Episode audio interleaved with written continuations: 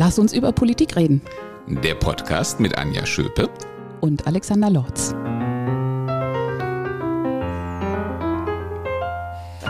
Zu unseren Hörerinnen und Hörern herzlich willkommen zur nächsten Folge Lass uns über Politik reden. Und ich freue mich, heute sagen zu können, heute haben wir auch wieder einen Gast bei uns.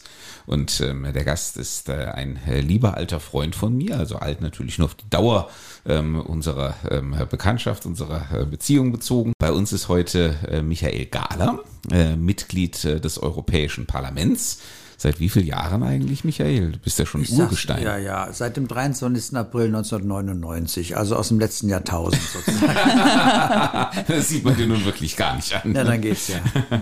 Nein, Michael äh, gehört äh, natürlich der EVP-Fraktion an und ähm, hat da auch schon viele Funktionen bekleidet, über die er am besten äh, selber erzählen könnte. Aber vor allem ist er einer der führenden Außenpolitiker äh, der EVP-Fraktion und zwar mit dem besonderen Schwerpunkt äh, eben in Richtung Osten, also ähm, früher auch vor allem Ostmitteleuropa. Er ist ein Spezialist für das Baltikum und jetzt, glaube ich, seit sieben Jahren der Sonderberichterstatter für die Ukraine. Der ständige Berichterstatter für die Ukraine im ja. Europäischen Parlament, ja. Ja, und das ist natürlich, ähm, ja, vor sieben Jahren hätte man wahrscheinlich noch nicht gedacht, äh, dass das eine solche Brisanz und Relevanz bekommen würde. Oder hast du das damals irgendwo schon geahnt oder vorhergesehen, mit was wir uns heute herumschlagen müssen? Naja, 2016, wo ich die Funktion übernommen habe, war 2014 Krim und Donetsk, Lugansk schon geschehen. Und das heißt, äh, der, die rote Linie war überschritten und äh, sozusagen der Wille politisch Völkerrecht zu brechen, Grenzen zu verletzen, Territorien zu erobern, der war schon äh, realisiert worden. Und äh, wir im Europäischen Parlament haben das von Anfang an äh, deutlich kritischer gesehen als die allermeisten Regierungen. Die haben zwar auch Sanktionen verhängt äh, nach der Krim, aber dann auch nach dem Abschuss von MH17, dem malaysischen Flugzeug mit 299 Toten, aber äh, die hatten doch äh, einen Umfang, der an den sich Russland dann gewöhnen konnte. Und äh, das war vielleicht eine der Fehleinschätzungen für jetzt, äh, äh, wo der Herr dachte, äh, dass wir vielleicht auch nur äh, verbal und äh, dosiert reagieren. Ja, und irgendwie haben wir uns auch daran gewöhnt, äh, dass die Krim faktisch russisch war und äh, ein Teil des Donbass auch. Und irgendwie haben wir uns eingebildet, dass es dabei aber sein Bewenden haben könnte. Ne? Ja, zumindest in der operativen Politik. Wobei ich sage auch mal ganz deutlich, mein Parlament war von Anfang an, dann 2015, ein Jahr später, als plötzlich äh, die Bundesregierung Nord Stream 2 doch äh, realisiert hat, war unser Parlament schon von Anfang an dagegen. Und wir waren auch nicht die Einzigen. Das ist so einer der Punkte, wo man in der Rückschau äh, schon sagen muss, äh, hätten wir es lieber nicht gemacht. Ja, das ist ja immer die Frage bei solchen Operationen. Wo äh, zieht man eben wirklich die rote Linie? Also damals war sie eindeutig nicht rot genug. Mhm. Ähm, jetzt ähm, sind wir dafür sehr fleißig dabei, äh, rote Linien zu ziehen oder auch unsererseits rote Linien zu überschreiten, wenn man nur an die ähm, Geschichte jetzt der Waffenlieferungen an die Ukraine denkt. Ich meine, das, was gerade beschlossen worden ist, äh, die äh, Leopard-Lieferungen, äh, das ist, wenn man ein bisschen weiter zurückgeht. Wir können ja ein bisschen weiter zurückblicken in der deutschen, auch der deutschen innenpolitischen Geschichte. Ähm, das ist im Verhältnis ähm, zu ähm, der Sozialisation, die wir politisch erfahren haben, ist das ja geradezu ein Quantensprung. Es wäre damals unvorstellbar gewesen, dass Deutschland sogar schwere Kampfpanzer in ein Kriegsgebiet unmittelbar vor seiner Haustür schickt. Ähm, ja, in der Mangelung eines Kriegsgebietes. Also auch, daher, wir dachten Glück, ja, ja. ja, wir dachten ja, es wäre der ewige Frieden ausgebrochen und als wir dann aber mal so äh, beim Zerfall Jugoslawiens dann doch mal wieder Krieg hatten, äh, aber mehr eben der Zerfall eines Landes und nicht ein Angriff auf ein anderes, äh, da haben wir ja dann auch gesehen, dass wir auch gar nicht da großartig in der Lage waren als Europäer darauf zu reagieren und dann zum Glück unsere amerikanischen Freunde hatten. Im Übrigen äh, jetzt auch wieder, wenn man äh, mal einen Strich drunter zieht, was bisher geliefert worden ist, haben die Amerikaner mehr als alle anderen zusammengeliefert. Und ohne die Amerikaner wäre die Ukraine heute schon eine äh, russische Provinz. Ja, das äh, muss man wohl äh, ehrlicherweise so feststellen. Und ähm, das ist besonders erschütternd, eben wenn man diese 30 Jahre zurückblickt und ähm, feststellt, eigentlich hätten wir es im Jugoslawienkrieg ähm, schon merken können. Aber ähm, ja, irgendwie ist das halt mehr so als tragisches Geschehnis, aber nicht so als unmittelbare Bedrohung unserer selbst ähm, erlebt worden. Das hat sich eigentlich erst jetzt geändert. Ne? Ja, also man, man erkennt, dass es, dass man, man erkennt zunehmend, muss man ja sagen, ähm, dass wir es hier mit einem systemischen Konflikt haben, halten, äh, also dass, dass der hier besteht, ähm, dass es sich hier darum wirklich um diese Auseinandersetzung zwischen Freiheit und Diktatur, zwischen Rechtsstaat und Willkür handelt. Und äh, das ist erst in die Bevölkerung ein Stück weit eingesickert oder ist dabei ähm, weil natürlich auch die Politik auf allen Ebenen, äh, auch in Europa, die Menschen darauf nicht wirklich vorbereitet hat. Wobei man sagen muss, äh, sobald man näher an die Grenzen äh, des, so des sowjetischen, hätte ich bald gesagt, des russischen Machtbereiches kommt, also letztlich Russland und Belarus, äh, da die unmittelbaren Nachbarn, die haben auch schon länger gewarnt gehabt und äh, sind auch nicht gar so überrascht, weil sie natürlich auch gerade die Balten bis 91 ja ähm, die Sowjetunion im eigenen Land hatten. Und äh, äh, daher deren Warnungen recht frühzeitig und deren Frustration, äh, die freuen sich gar nicht, dass sie Recht behalten haben. Aber sie haben halt Recht behalten in der Einschätzung. Also war, war das bei uns eher das Hoffen darauf, äh, hoffentlich kommt es nicht so äh, von, von Regierungsseite oder war es, war es auch dass die Aussichtslosigkeit, wie kann man denn in Friedenszeiten ein demokratisches Volk auf so etwas vorbereiten? Wäre das politisch überhaupt möglich gewesen? Das ist eine, äh, eine gute Frage. Ich meine, wir, wir haben natürlich äh, ähm, äh, auch im Unterricht, ich habe hier den Kultusminister, also auch in unseren Lehrplänen, auch das, was die Bundeszentrale für politische Bildung an guten Dingen äh, veröffentlicht, äh, so diese grundsätzlichen Hefte, was Demokratie und Rechtsstaat und ähm, ähm, eben auch Diktatur als Gegenmodell ausmacht. Äh, das ist, glaube ich, so in dem, im, im, auch im Povi-Unterricht, wie er bei uns in Hessen heißt, glaube ich, äh, nicht unbedingt ganz vorne in der äh, in der, äh, im, im, im Lehrplan oder wenn, wenn du weißt es viel besser als ich, vielleicht äh, täusche ich mich da auch, aber jedenfalls das Bewusstsein, dass es äh, tatsächlich darum geht, äh, dass man für Demokratie, dass man die nicht für selbstverständlich und Frieden nicht als selbstverständlich sehen kann, sondern da auch äh, für, letztlich für kämpfen muss oder sich so absichern muss, dass man sich nicht überfallen lassen kann. Das war bei während des Ost-West-Konflikts ganz offensichtlich. Da haben wir dann auch entsprechend die Truppen gehabt. Aber wir haben wirklich gedacht, die Friedensdividende, die äh, nehmen wir jetzt in Anspruch. Und es ist fast, fast äh, eine Anekdote, aber 2013 sind aus ganz Europa die letzten amerikanischen Kampfpanzer abgezogen worden. Und wir haben jetzt noch äh, 200 oder wie viel äh, überhaupt einsatzfähig. Ähm, wir hatten mal 2000, ja, und die haben wir dann anschließend verkauft, meistbietend. Ähm, und ähm, von daher ist das schon auch ein ein Wechsel oder ein, eine Notwendigkeit, ganz neu zu denken und ja auch nicht schön zu denken. Es ist ja nichts, womit man populär wird. Das ist ja nichts, womit ich Wahlkampf mache und sage, jetzt müssen wir mal hier wieder aufrüsten, weil der Herr im Kreml eigentlich äh, schon seit Jahren ja Dinge macht und sagt, äh, äh, die uns unangenehm sind.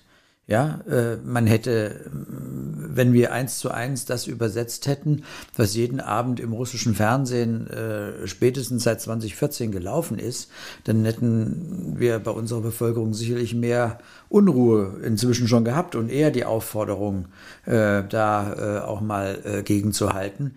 Das haben wir natürlich nicht gemacht und es war ja auch bequemer vielleicht äh, das nicht für voll zu nehmen, ja, oder für, für, für wahrzunehmen, weil es ja so weit von der Vorstellungs-, von der Fantasie entfernt ist. Aber das zeigt eben auch, weil es so weit ist und trotzdem stattgefunden hat, aus meiner Sicht, müssen wir jetzt wirklich, äh, äh, auch wenn es unpopulär ist, alles das nachholen, was wir über viele Jahre vermeintlich aus äh, richtigen Gründen auch vernachlässigt haben. Und das heißt eben die zwei Prozent bei der äh, mindestens zwei Prozent bei der Verteidigung vom Bruttosozialprodukt dann, oder auch jetzt diese 100 Milliarden äh, dann auch mal endlich veranschlagen und gucken.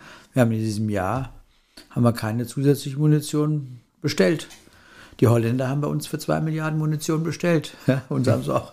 Ja, Nur mal so solche ja, Beispiele, ähm, die, die halt auch aufzeigen, dass wir da noch ziemlich ähm, äh, unbedarft äh, die, die Lage äh, weiter äh, beobachtet haben. Wenn es hart auf hart geht, müssen wir uns dann unsere eigene Munition mit den Holländern ausleihen. Das wäre in der Tat auch mal eine neue Erfahrung an dieser Stelle. Man sagt ja oft, oder wir haben uns vielleicht auch ein bisschen darauf verlassen, nach dem Motto, Mutti wird es schon richten, ähm, dass unsere Kanzlerin, die ja nun auch, ich sag mal, eine besondere Beziehung, eine besondere Erfahrung äh, mit Russland hatte, dass sie das schon managen würde. Es gibt ja auch viele Stimmen, die so sagen, also wäre Angela Merkel noch äh, am Ruder gewesen, dann ähm, hätte es diesen Überfall vielleicht nicht gegeben. Wie würdest du das einschätzen?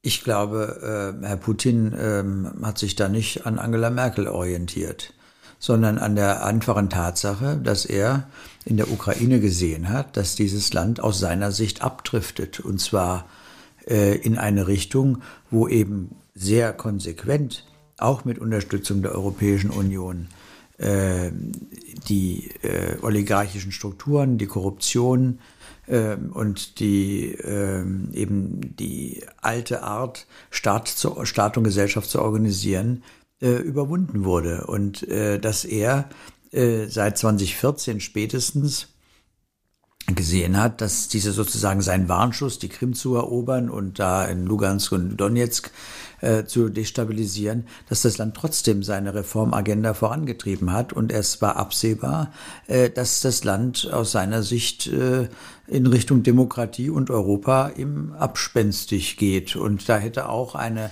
deutlichere Warnung von Angela Merkel nichts genutzt. Sie hat ja auch gesagt, als sie dann ja auch spätestens dann, als sie angekündigt hat, dass sie aufhört, auf jeden Fall, jetzt unabhängig vom Ausgang der Wahl, dann wird man auch zur lame duck, ja, und wird auch nicht mehr ernst genommen. Das hat sie zuletzt auch gesagt. Sie hatte dann nicht mehr die Kraft durchzudringen in diese Richtung. Und ähm, äh, aus meiner Sicht äh, muss man auch äh, natürlich sagen, das ist ja auch inzwischen herausgekommen. Sie hat nach der Krim, hat sie durchaus auch schon mal, ich kann mich erinnern, wie sie dann auf diese Frage dann geantwortet hat, Putin lebt in seiner eigenen Welt.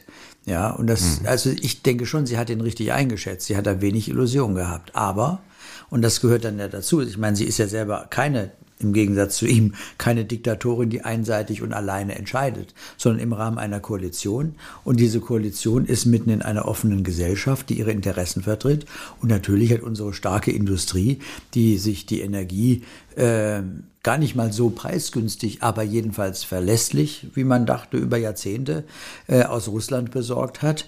Äh, da war ein Druck, äh, dann auch nach, selbst nach der Krim im Jahr danach mit Nord Stream 2, äh, da hat sich eben auch der Vizekanzler Gabriel, der Wirtschaftsminister von der SPD und aber auch die Wirtschaft richtig deutlich dafür eingesetzt, dass dieses, dass diese Gaspipeline kommt, die ganz offensichtlich nicht benötigt wurde, denn wir hatten ja drei funktionierende Pipelines, die, die eben über die Ukraine und Belarus aus Russland uns das geliefert haben. Und es war offensichtlich, dass es für aus Putins Sicht eine Umgehung, im wahrsten Sinne eine Umgehungsstrategie war, nämlich die Ukraine zu umgehen. Und für den Fall des Falles, und da hat er sich natürlich jetzt verrechnet, wenn er denn, was er sicherlich auch im Innersten schon vorhatte, äh, dann eines Tages dann den Rest der Ukraine äh, über den sich hermacht, oder im alten Jargon die Zerschlagung der Restukraine.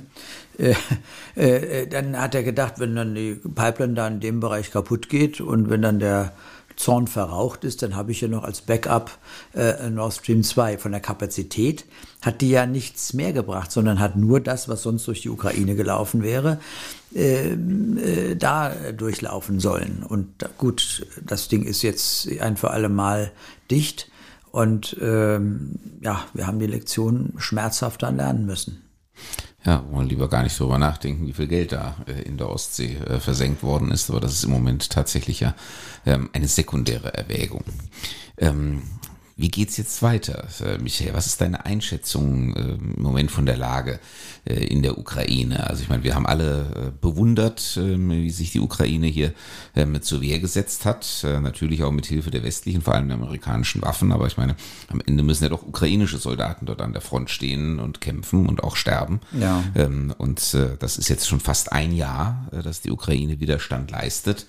Jetzt gibt es auf der einen Seite natürlich die Pessimisten, die sagen, und trotzdem ähm, werden sie das auf Dauer nicht durchhalten. Auf der anderen Seite gibt es äh, vielleicht auch übertriebenen Optimismus, äh, die sagen, die brauchen jetzt nur noch irgendwie ähm, äh, ein paar hundert Panzer und dann werfen sie die Russen auf die Ausgangsstellungen zurück. Ähm, die Wahrheit liegt wahrscheinlich wie immer dazwischen. Wo würdest du sie verorten? Nee, die Wahrheit ist, äh, es braucht nicht nur ein paar hundert Panzer, sondern auch umfassende Artillerie und auch äh, Luftabwehr, damit eben die Infrastruktur nicht weiter zerstört werden kann in dieser perfiden äh, Art und Weise, wenn dann die Elektrizitätswerke, die Stromversorger, äh, die, die Stromleitungen, äh, die Transformatoren und die Wasserwerke und alles, was eben äh, benötigt wird, da systematisch zerstört wird. Äh, es wird die Ukrainer nicht äh, ähm, in die Knie zwingen, denn sie wissen ja, was, äh, was ihnen bevorsteht. Das haben sie in den befreiten Gebieten gesehen, die Grauslichkeiten, die da entdeckt worden sind. Und äh, sie werden auf jeden Fall weiterkämpfen. Aber äh, wir können unseren entscheidenden Beitrag leisten, dass sie so ausgestattet werden, dass es tatsächlich äh, das Potenzial gibt, schneller zu gehen. Und äh, wann ist Wann wird es in Moskau dazu kommen, dass man anders denkt? Wann wird es zum Umdenken kommen? Nicht, wenn der da steht, wo er jetzt im Augenblick ist, sondern wenn er ein Stück zurück oder auf seine eigenen Grenzen zurückgeworfen wird. Sonst sehe ich das nicht. Ähm, welche Begründung sollte es sonst geben? Never change a winning team, ja.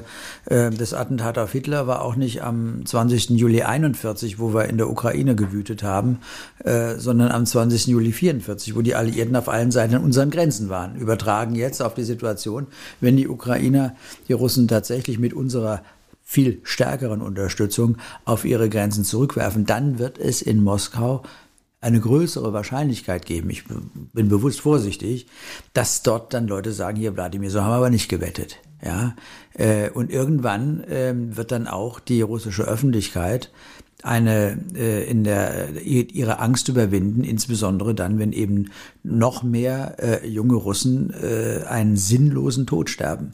Und das das ist das kann man sich wirklich im Sinn sinnlos in dem Sinne auch, dass sie eben gewissenlos als Kanonenfutter äh, äh, die, die Strafgefangenen und die Wehrpflichtigen als erste Linie äh, dann in Bachmut als ein Beispiel auf die Ukrainer zugeschickt werden, die sie dann abmähen und dann irgendwann in der zweiten oder dritten Linie kommen dann die Wagner-Truppen. Auch interessant, äh, eben nicht die reguläre russische Armee. Und äh, äh, die scheinen offenbar erfolgreicher zu sein als die regulären, was auch wiederum ein Problem innerhalb Russlands bringen kann. Also das sind alles Aspekte, die äh, mit in das äh, Szenario reinspielen. Aber äh, ein Strich drunter gezogen ist auf jeden Fall äh, bei aller Unwägbarkeit äh, rein in Wahrscheinlichkeitsrechnung. Dann, wenn die Russen zurückgedrängt werden, ist die Wahrscheinlichkeit größer, dass es dort äh, zu einer Veränderung kommt. Und dann die Chance tatsächlich auch zu sagen, okay, jetzt reden wir mal. Und das Ergebnis kann aus meiner Sicht nicht sein, dass die äh, dass, dass Russland Land gewinnt im wahrsten Sinne. Denn, und das müssen wir als Westen insgesamt uns klar machen, der Rest der Welt schaut ja zu. Der Rest der Welt, das heißt insbesondere zum Beispiel Lateinamerika, große Teile Afrikas, die Teile Asiens, die Angst vor China haben, die würden ja viel lieber gerne langfristig sich mit uns engagieren. Wir haben ja auch schon teilweise, gerade mit Lateinamerika, Handels, Freihandelsabkommen ausgehandelt oder in der, in der Verhandlung. Die wissen, die Europäer sind gute Partner. Aber wenn sie sehen, dass die Europäer selbst nicht nur in Afghanistan äh, verschwinden und sich von Amerikanern raushelfen lassen müssen, dass in Afrika rauskomplementiert werden, da im Sahel, sondern im eigenen Kontinent sozusagen im Kernbereich zurückweichen, dann sagen sich Lateinamerikaner, Afrikaner, Asiaten, ja Gott, äh, wenn die langfristig, äh, wenn die ja immer, immer schwächer werden, offenbar. Und vielleicht müssen wir uns doch mit China arrangieren oder mit dem Russland, das so ist, wie es ist. Das kann nicht unser Interesse sein. Das heißt, wir müssen da wirklich den großen Blick sehen. Wenn wir jetzt hier aus welchen Gründen auch immer denken, ach, kurzfristig, jetzt machen wir mal Waffenstillstand, ist wieder Ruhe. Und dann können wir, manche wollen ja dann sogar zu Business as usual mit Herrn Putin sogar zurück. Äh, äh, das ist nicht die Perspektive, die für uns eine äh, zukunftsträchtige sein kann. Und deswegen, so traurig wie es ist und so tragisch und so entsetzlich wie es ist, äh, ich sehe nicht, dass wir über verstärkte und verstetigte Waffenlieferungen äh, äh, dass wir das äh, außer Acht lassen oder äh, zu einem Ende führen, solange wie diese grausame russische Invasion weitergeht.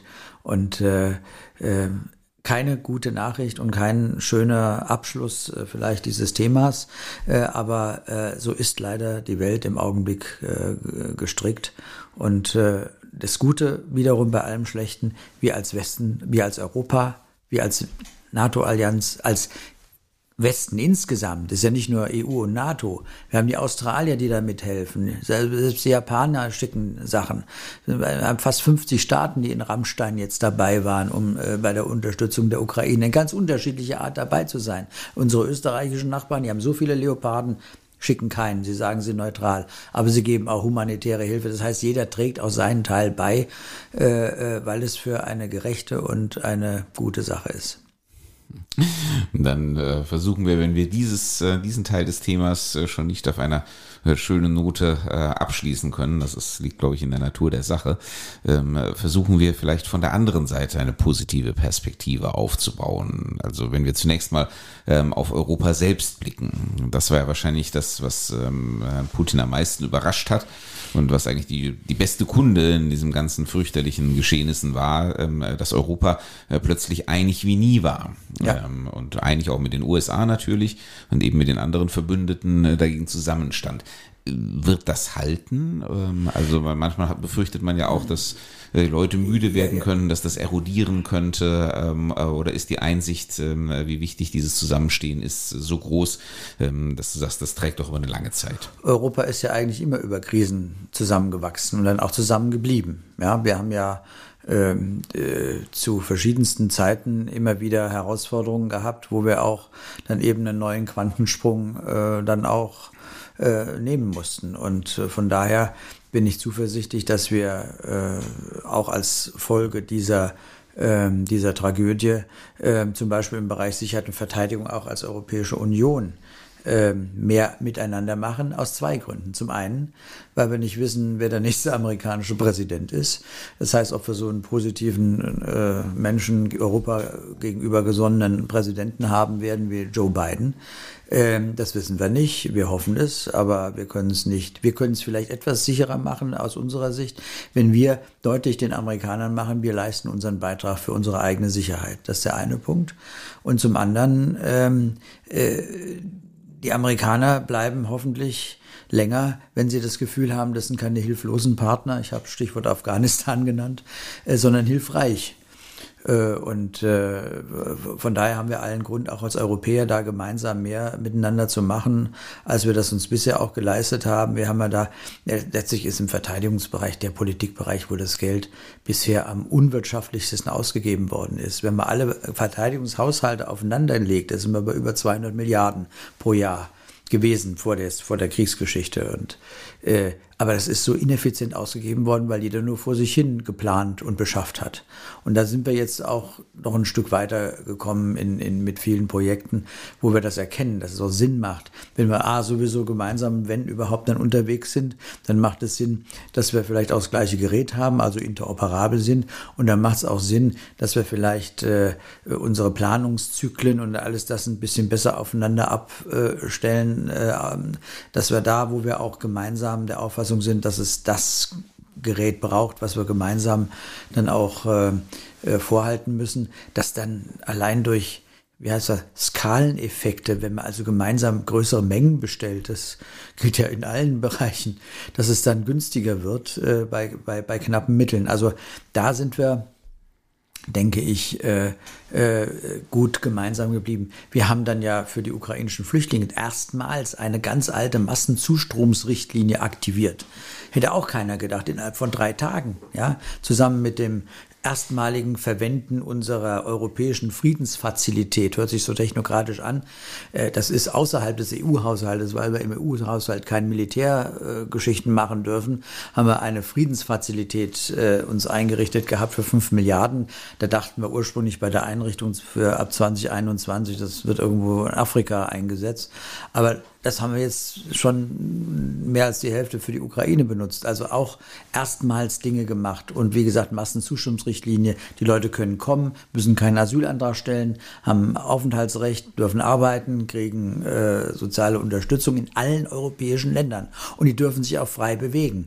Und äh, das ist ähm, eben auch neu. Und das müssen wir jetzt aus meiner Sicht nutzen, um eben bei der breiteren Migrationsfrage, wo wir ja in den vorherigen Jahren ab 2015 so viel Verdruss innerhalb der EU auch erlebt haben, weil eben viele sich geweigert haben, überhaupt was, äh, überhaupt auch nur eine ganz kleine Quote aufzunehmen, äh, dass wir dann da jetzt auch hier während der schwedischen Präsidentschaft, die haben das ausdrücklich gesagt, sie wollen diese Migrationsfrage außerhalb der Ukraine-Thematik jetzt doch auf die Tagesordnung weitersetzen, dass wir da gemeinsam vorankommen, müssen wir sehen. Äh, andere Krise, die wir hatten, weil ich ja gesagt habe, wir wachsen in der Krise zusammen. Covid, ja, die hat uns alle überrascht. Aber innerhalb von einem Monat, äh, Ende Januar, äh, sind die ersten, haben die ersten Sitzungen stattgefunden in den zuständigen Gremien wo sich Kommission und Mitgliedstaaten zusammengeschaltet haben. Dann ist ein Monat später sind die ersten Forschungsgelder äh, bereits aus dem EU-Haushalt in, ich glaube, in sechs verschiedene große Firmen gegangen, die also unterschiedliche äh, Ansätze beim Impfen haben. Wir haben diese mRNA, das sind diese modernen und dann die klassischen. Wir wussten zu Beginn ja nicht, welches Vakzin, welcher Impfstoff ist denn am schnellsten verfügbar. Da haben wir erstmal, wie gesagt, im ersten Schritt jede Menge europäische Forschungsgelder, ja auch hier auf der linken Rheinseite bei BioNTech, äh, dann, da ist auch einiges angekommen, äh, dann äh, ver, verwendet und dann die Sache koordiniert durch die Kommission. Die Vorstellung, es hätte jeder Staat für sich, als dann die äh, Impfstoffe verfügbar waren, be besorgt und beschafft und damit ja auch viele andere ausgeschlossen. Das hätte die Europäische Union an den Rand äh, der, der Spaltung gebracht. Wir haben es glücklicherweise geschafft, alle Regierungen zu fragen, was wollt ihr haben, wie viel braucht ihr, von welchem, wo wir noch nicht wussten, wer es denn sein wird, von welchem Impfstoff hättet ihr gerne wie viel. Da gab es unterschiedliche Regierungen, da waren welche, die waren skeptisch gegenüber diesen mRNA, die haben dann das andere bestellt, die sahen dann ein bisschen alt aus, als sich herausstellte, hier BioNTech ist mit als erstes fertig. Und dann hatten natürlich die anderen davon denen erst was. Also das waren aber Kleinigkeiten. Der entscheidende Punkt war am 27. Dezember haben wir in der ganzen Europäischen Union angefangen zu impfen, am gleichen Tag. Nicht die dicken Deutschen, obwohl sie BioNTech hier bei sich hatten und alles für sich genommen hätten, oder die Franzosen oder äh, wer sonst, die Briten damals noch mit dabei in der Anfangsphase. Ähm, die haben es nicht für sich einbehalten, sondern es hatte jeder Europäer das Gefühl, äh, er wird gleich behandelt. Und das, das denke ich, äh, hat dann doch eine ungeheure äh, ähm, Gemeinschaftserlebnis dann auch und auch Solidarität. Wir haben ja vor dem Impfstoff dann auch als Deutsche Bergamo, das waren ja diese schrecklichen Szenen. Wir haben aus, aus Italien, aus Frankreich, aus den Niederlanden Leute in unsere Intensivstationen geholt. Äh, auch äh, ein, ein solidarischer Akt, den die Betreffenden uns sicherlich auch nicht vergessen werden. Also äh, äh, Krise, aber dann Gemeinschaftserlebnis äh, gemeinsam durch die Krise durch und anschließend gestärkt. Wir haben daraus gelernt, wir haben uns Strukturen geschaffen, äh, wie wir auf die nächste Pandemie besser reagieren. Äh, die Leute wissen eher, die zuständigen Stellen, wer, äh, wen sie dann als erstes anzurufen haben. Ähm, also ähm, von, von kriegerischen Aspekten bis hin zur Gesundheit ähm, äh, können wir da äh, gut vorankommen. Und dann wollten wir ja eigentlich mit der neuen Wahlperiode seit 2019 Umweltschutz machen. Klimawandel bekämpfen gemeinsam. Und wie gesagt, dann kam eben Covid und dann kam eben der Krieg. Und trotzdem haben wir die Beschlüsse gefasst. Fit for 55 heißt das auf der europäischen Ebene, also 55 Prozent CO2-Reduktion bis 2030. Ich denke, das werden wir schaffen. Das ist allerdings EU-weit, nicht pro Land 55 Prozent, heißt für uns Deutsche, na, dass wir bestimmt zwei Drittel Reduktion äh, erreichen müssen, damit wir als EU insgesamt äh, da äh, dieses Ziel erreichen. Ähm, wichtig ist dabei, dass wir da aus meiner Sicht äh, ähm, pragmatisch vorgehen in dem Sinne, dass wir ähm, äh, doch Dinge auch äh, im, gerade auch im äh, in Innovation, in der technologischen Entwicklung, dass wir da offen sind, dass wir technologieoffen sind und nicht äh, äh, bestimmte Dinge äh, äh, verbieten, obwohl eigentlich eine technische Entwicklung dabei ist. Ich will nicht abstrakt bleiben, ich will konkret werden. Wir haben leider, sage ich, auf der europäischen Ebene, auch im Parlament und auch im Rat, ähm, äh, das Verbrenner ausbeschlossen. Ich glaube, der Rest der Welt wird da nicht mitgehen. Die werden da weiter forschen, wie weit der Verbrenner optimiert werden kann. Und dann vielleicht dann direkt umsteigen äh, auf Wasserstoff und dann eher das, diese Technologie dann nutzen können und ähm, als wir, die wir jetzt so auf Elektro setzen. Ich bin da persönlich, ohne, ich bin jetzt nicht der Experte, kann ja nicht alles äh, in gleicher Weise hier. äh, kommen gleich wieder auf deinen Experten ja, ja. zurück. naja, aber solche, bei den Themen und wenn ich dann aber auch eben Kollegen sehe, die da auch Fragezeichen haben, ähm, ob das denn äh, mit der Elektrogeschichte so äh, das, das Gelbe vom Ei ist. Ich stelle mir immer vor, es gibt ja sehr viele Leute, die haben eben nicht ihren Carport oder ihre Garage neben ihrem Einfamilienhaus, sondern die wohnen im Hochhaus. Äh, da frage ich mich immer, wo die über Nacht ihr Auto aufladen sollen. Äh, solange, äh, also sicherlich nicht mit einem Verlängerungskabel und sicherlich auch nicht, wenn sie das eigene, eigene Auto bei den ein paar äh, auf äh, Ladestellen fertig ist und nachts um halb zwei, dass er dann den Nachbarn rausklingelt und sagt, jetzt kannst du dran. Ja, äh, also ich kann es mir so nicht vorstellen. Wir haben ja im Augenblick noch eine Situation, wo den halt sagen, wenn da also in einer kleinen Straße dann gleichzeitig drei Autos mit so einem richtigen Teil da aufgeladen werden, äh, dann, dann gehen die Sicherungen raus oder man muss ein zusätzliches Transformatorenhäuschen hinsetzen, damit das alles dann äh, auch stattfinden kann. Da sind wir äh, hinter den Ansprüchen, dann habe ich den Eindruck, im Augenblick noch eine ganze Ecke hinterher.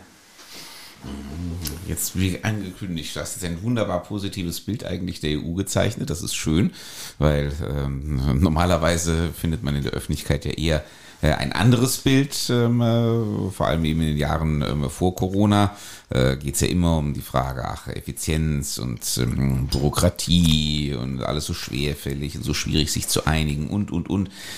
also, das ist ja eigentlich eine, eine gute Perspektive. Jetzt frage ich mal den EU-Parlamentarier und ähm, Ukraine-Experten, wo ist denn dann der Platz der Ukraine ähm, nach irgendwann hoffentlich einem Ende des Krieges äh, in diesem Europa. Ähm, gibt es eine europäische Perspektive für die Ukraine und wie konkret kann die sein? Also es gibt ja schon eine Beschlusslage des Europäischen Rates vom letzten Juni und die Ukraine ist ein Beitrittskandidat gemeinsam mit Moldawien und mit einem Potenzial für Georgien, aber die müssen noch ein bisschen Hausaufgaben machen. Das soll heißen, zunächst mal die klare politische Botschaft nach dem Krieg, das Land ist nicht in der russischen Zone. Das Land ist nicht in der Grauzone, sondern das Land ist auf dem Weg in die Europäische Union. Das ist politisch damit zum Ausdruck gebracht. Und der Wiederaufbau, der wird genutzt, um während des Wiederaufbaus äh, dafür zu sorgen, dass alte Strukturen sich nicht wieder einnisten, dass alle Gesetzgebung, die im Übrigen seit 2014, seitdem wir das äh, Assoziations- und Freihandelsabkommen geschlossen haben, dass alle Gesetzgebung EU-kompatibel ist und dass wir eben äh, diese Perspektive äh, dem Land deswegen geben, weil es am Ende in unserem Interesse ist. Ich sag mal, es haben ja vor dem Krieg kaum jemand, also der Anteil der Deutschen, die wirklich ein bisschen äh, auch auf Ukraine geschaut haben, ist ja überschaubar. Ist gar kein Vorwurf, ist eine Tatsache. Ja, Russland hat in der Wahrnehmung immer äh, dominiert und die Ukraine ist ja auch erst jetzt 31 Jahre alt. So, als eigenständiger Staat, wenn man mal die zwei Jahre nach Ende der, des Zarenreiches äh, äh, weglässt.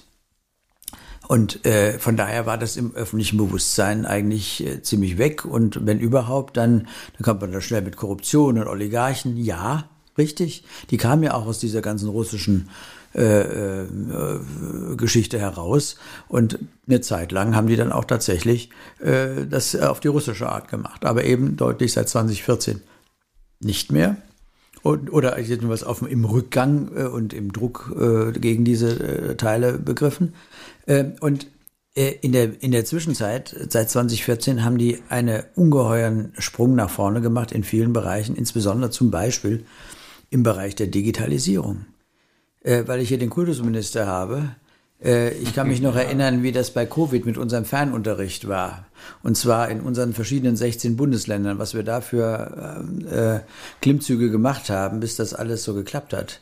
Nach Kriegsausbruch. Die Ukrainer haben natürlich nur ein Schulsystem, die haben keine 16. Ja? Nach Kriegsausbruch hatten die Ukrainer innerhalb von drei Tagen alle Lehrmaterialien online und innerhalb von zwei Wochen war der Fernunterricht organisiert. Für die Kinder, die schon im Ausland waren und für die Kinder, die innerhalb des Landes äh, äh eben vertrieben oder ver, äh, geflüchtet waren vor dem Krieg oder die halt, weil die Schule kaputt war, äh, äh, nicht mehr in die Schule gehen konnten. Also drei Tage für alle Materialien online und zwei Wochen, bis das funktioniert hat. Und das funktioniert ja heute teilweise, äh, das funktioniert ja bis heute ich habe eher Angst, dass manche ukrainische Kinder überfordert sind, weil sie hier bei uns in die Schule gehen und parallel dann noch anschließend ihr ukrainisches äh, Teil dann machen, weil sie ja dann auch ihr Abitur, ihren Abschluss machen wollen und alles sowas. Also Digitalisierung. Äh, jede Menge Firmen, die äh, ukrainische Mitarbeiter da haben oder dann in der Ukraine das, also vor dem Krieg, da äh, in dem Bereich äh, die Computerspezialisten hatten, die haben im Grunde äh, ab 14 haben sich in die Hände der Esten begeben. Unsere Esten innerhalb der EU sind ja die ähm, Cracks für Digitalisierung und ja, Internet und das alles. Ja. Und die Esten haben gesagt, ja, wir sind ein kleines Land, aber das können wir richtig. Und die haben sich der Ukraine angenommen und die haben das aufgesogen. Ich meine, ich habe ja auch hier vier Leute in der Wohnung in Char aus Kharkiv bei mir untergebracht. Ähm, und ähm, die mussten sich natürlich bei der Stadt Hattersheim anmelden, beim Ausland im Main-Taunus-Kreis und die beiden, die berufstätig sein können, beim, beim Jobcenter. Es war auch alles klar für die, nur die wunderten sich, dass sie da hingehen müssen und dass sie nicht mit ihrem Handy machen konnten. Die haben ihren Führerschein auf ihrem Handy, die haben ihre Krankendaten auf ihrem Handy. Also die sind uns da in, äh, in bestimmten Bereichen voraus. Und das ist auch einer der Gründe, weswegen die in der Anfangsphase so erfolgreich waren mit, äh, mit äh, gegenüber den Russen, ja, die dann da, die haben dann mit ihren, das waren vor allen Dingen ähm, äh, so Digi-Cracks, ja, die dann mit so kleinen Drohnen so, so ein Kilo Bömmchen dann auf die russischen ähm, gezielt auf die russischen Tanklaster geschickt haben. Ja, dieser berühmte 60 Kilometer lange Konvoi, der dann so in der ersten oder zweiten Woche auf Kiew zurollte und wir alle dachten schon, oh Gott, oh Gott, ist bald vorbei. Ja, nee, die haben die ersten Lastwagen haben sie damit bombardiert mit ihren kleinen Drohnen und dann haben sie dann von der Seite jeweils immer geschaut, dass sie dann die, die, die äh, Tanklaster äh, äh, in Brand gesteckt haben. Und die Russen, das war ja Februar oder März, die haben dann ähm, natürlich erstmal, damit sie es warm hatten in ihren Autos, die, äh, die, die Laster laufen lassen. Und als der Sprit alle war, gab es die Versorgung auch nicht mehr dazu. Aber wie gesagt, das vor allen Dingen Ex Digitalexperten mit kleinen Drohnen, die dann äh, den Russen diese entscheidenden Nadelstiche zugefügt haben. Also die sind richtig fit, die haben dieses ähm, ähm, wie heißt dieses Sky, äh, dieses äh, Hochleistungsinternet von dem Herrn äh, von dem Herrn Musk ja bekommen, äh, womit die haben, die haben praktisch Skylink, ja. Sky, äh, Skylink heißt das, ja, stimmt. Ich kam nicht gerade drauf. Ähnlich, ja. Also ähm, die haben äh, ihre Verwaltung praktisch in die Cloud geschickt. Also in die, wo, wo, wo alle Akten da inzwischen in der Cloud sind. Und äh, wir haben im Übrigen, das hat das Europäische Parlament gemacht, wir haben äh, in der Anfangsphase sämtliche äh, Akten und, und Dokumente des ukrainischen Parlaments auch digitalisiert und, und dann auf in, in einer Cloud gespeichert für den Fall, dass die Russen also da das Parlament bombardiert hätten oder sowas oder äh, da tatsächlich ähm, einmarschiert wären, dann es wäre alles das, was in über 30 Jahren im Parlament und im Zweifel dann auch in der Regierung eben an Akten da war, äh, ist dann inzwischen gesichert. Also die Russen können nicht behaupten, es gäbe, hätte wahrscheinlich nie so ein Parlament gegeben oder sowas. das, ja, aber äh, was ich sagen will, dieses Land und dann, dann haben die Bodenschätze, äh, es gibt wunderbare Statistiken, ich habe sie jetzt hier nicht mitgebracht, an welcher Stelle die Ukraine liegt bei wichtigen Bodenschätzen die haben die besten Böden in Europa, ja. Äh, äh, deswegen äh, war das ja so eine Katastrophe für viele Teile der Welt, Getreide, ja. weil, weil die so viel Getreide und weil dann eben als Folge der, des Boykott oder der, der Blockade dann eben in Afrika und, und in, in, in, im Nahen Osten dann die, die Preise explodiert sind bei uns ja letztlich auch. Ähm, das heißt, die können jede Menge. Und wenn, wie gesagt, wenn diese ganze, dieser Korruptionssumpf und das alles auch im Rahmen des Wiederaufbaus mit unserer, wir, wir konditionieren das ja als Europäische Union.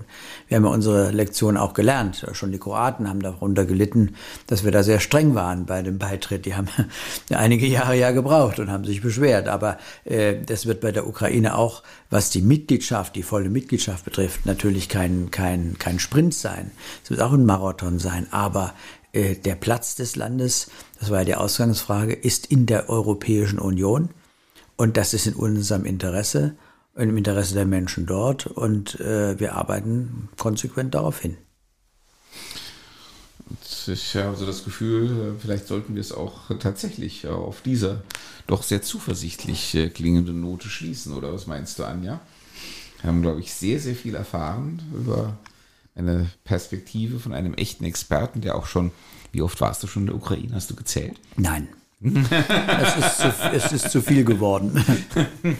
Also jemand, der das Land wirklich gut kennt, äh, der es jetzt schon sehr häufig besucht hat, äh, der mit den Entscheidungsträgern äh, regelmäßig spricht. Das ist, glaube ich, meine Perspektive, die, ähm, an die man nicht so ohne weiteres herankommt. Und deswegen mhm. freuen wir uns sehr, Michael, dass du die heute mit uns in dem Podcast geteilt hast. Ich ja. danke auch, es hat Spaß gemacht. Das freut uns, uns auch. Und ich fand das auch sehr erfrischend, äh, mal ein paar andere Dinge zu erfahren und zu hören, als man jetzt gerade in Talkshows immer wieder gekäut bekommt, was, was den Krieg angeht, sondern wirklich diese kluge und erfahrene Einordnung in die Gesamtperspektive. Und ich finde es auch ein Ausblick, wirklich eine Hoffnung. Und ich glaube, das ist auch wichtig für uns als Motivation, wirklich da, sich dafür einzusetzen, dass wir uns dafür einsetzen, dass Putin in seine Grenzen zurückgedrängt wird. Weil über die Alternative möchte ich jetzt gar nicht weiterreden, ehrlich gesagt, wenn es nicht gelingt. Nein, das äh, hätte, glaube ich, äh, auch ähm, verheerende Auswirkungen eben weit, weit über äh, auch einen möglichen Verlust der Ukraine hinausreichen würden. Aber das hast du im Prinzip auch äh, skizziert ja. und äh, signalisiert, ähm, dass. Ähm, ja, wir hätten dann im Zweifel auch keine 9 Millionen Ukrainer in der Europäischen Union, sondern vielleicht 20 Millionen. Ich will auch keiner zurück in den Gulag. ja. wer, wer dann bleibt, sind die Alten oder die tatsächlich Verstockten oder aber, aber alles, was äh, jung aktiv ist, äh, würde natürlich dieses Land verlassen. Denn, wie gesagt, Sie haben ja gesehen in den befreiten Gebieten, wie die Russen da wüten. Und die werden da keinerlei Hemmungen haben, alles das, dessen, was sie habhaft werden können. Das ist schon eine, eine historische Tragik. Ja. ja. Aber jetzt trifft mir gerade schon wieder in die, in die negative Sicht der Dinge ja. zurück, die leider dazugehört, das ist ja klar. Ähm, ist ja, die Situation ist ja auch ähm, im Moment noch immer alles andere als rosig, aber ähm, du hast uns zumindest die Perspektive eröffnet, wenn wir dabei bleiben, wenn wir zusammenbleiben. Die Ukraine äh, ist bereit, das durchzustehen. Und ähm, die Perspektive, die danach, nach einem erfolgreichen Bestehen dieses Krieges, sowohl für die Ukraine als auch für den Westen, für Europa insgesamt, winkt mit einer ähm, wiedererstarkten Ukraine dann äh, an seiner Seite oder als Teil Europas, ähm, die ist eigentlich auch wirklich wert, sich weiter darum zu kümmern. So sehe ich das auch. Ganz herzlichen Dank.